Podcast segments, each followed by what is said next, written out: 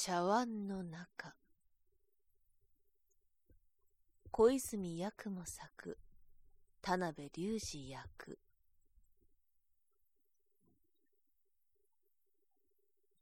読者はどこか古い塔の階段を登って真っ黒の中を真っ縦に登っていってさてその真っ黒の真ん中にクモの巣のかかったところが終わりで他には何もないことを見出したことがありませんか？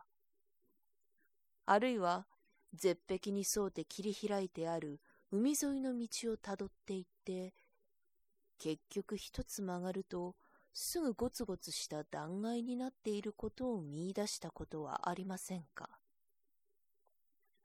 こういう経験の感情的価値は文学上から見ればその時起こされた感覚の強さとその感覚の記憶の鮮やかさによって決まる。ところで日本の古い話本に今言ったこととほとんど同じ感情的経験を起こさせる小説の断片が不思議にも残っている。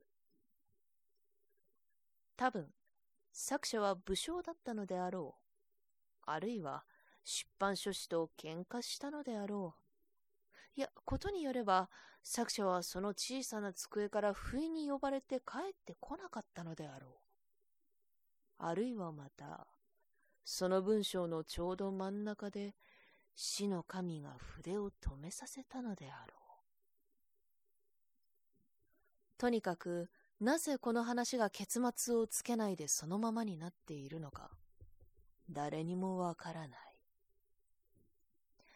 私は一つ代表的なのを選ぶ。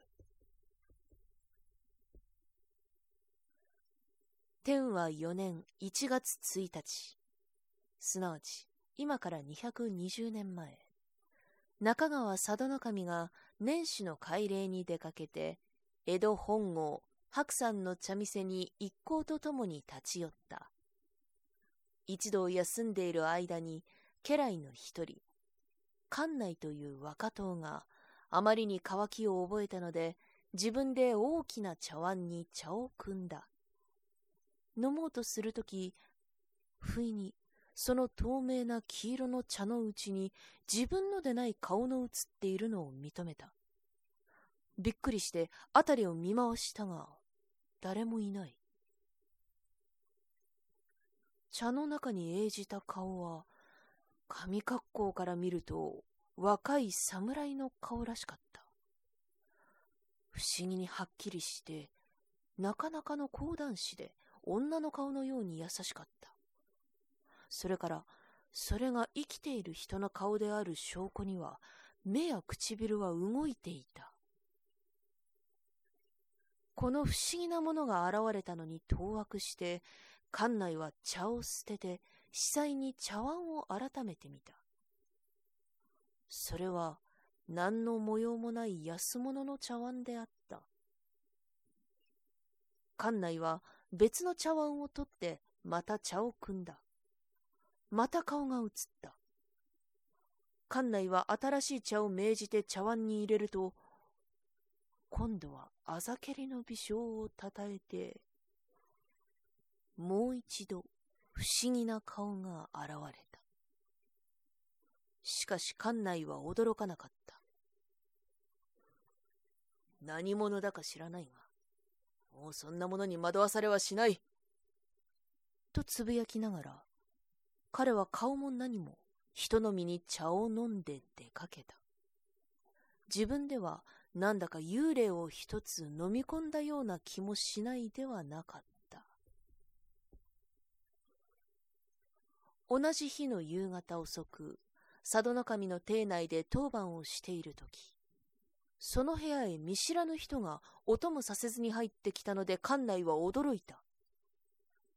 この見知らぬ人は立派な身なりの侍であったが、館内の真正面に座って、この若党に軽く一礼をしていった。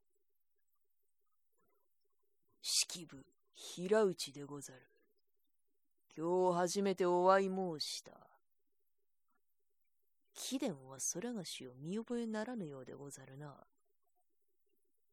甚だ低いが鋭い声で言った。館内は茶碗の中で見て飲み込んでしまった気味の悪い美しい顔。例の妖怪を今目の前に見て驚いた。あの怪異が微笑した通り、この顔も微笑している。しかし、微笑している唇の上の目の不動の業種は挑戦であり、同時にまた侮辱でもあった。いや、見覚え申さぬ。館内は怒って、しかし冷ややかに答えた。それにしても、どうしてこの屋敷へお入りになったかお聞かせを願いたい。封建時代には、諸侯の屋敷は夜昼ともに厳重に守られていた。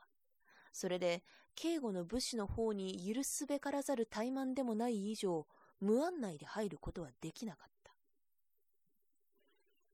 ああ、それがしに見覚えなしと仰せられるのですな。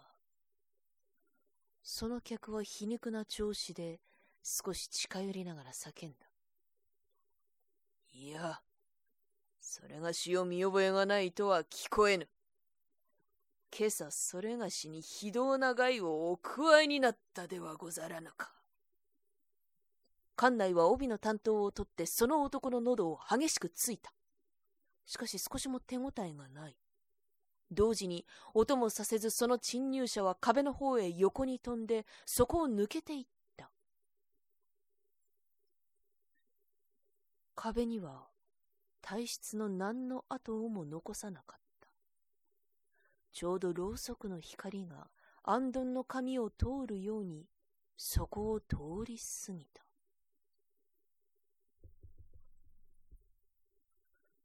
館内がこの事件を報告したとき、その話は侍たちを驚かし、また当惑させた。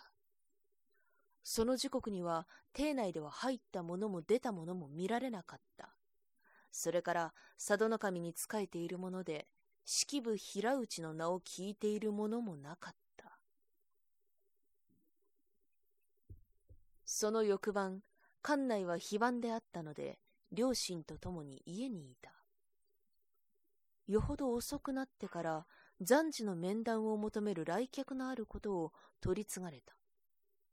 刀を取って玄関に出た。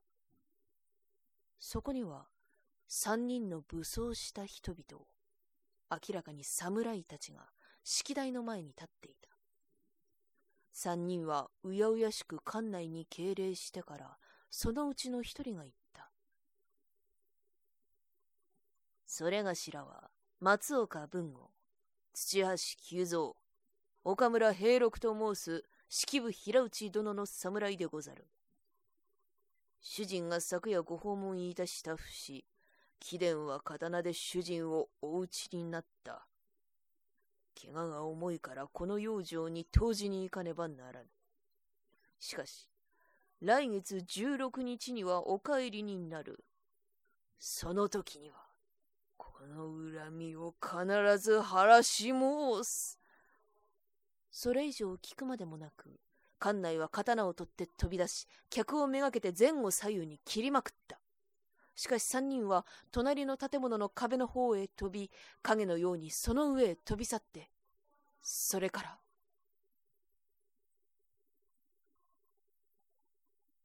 ここで古い物語は切れている。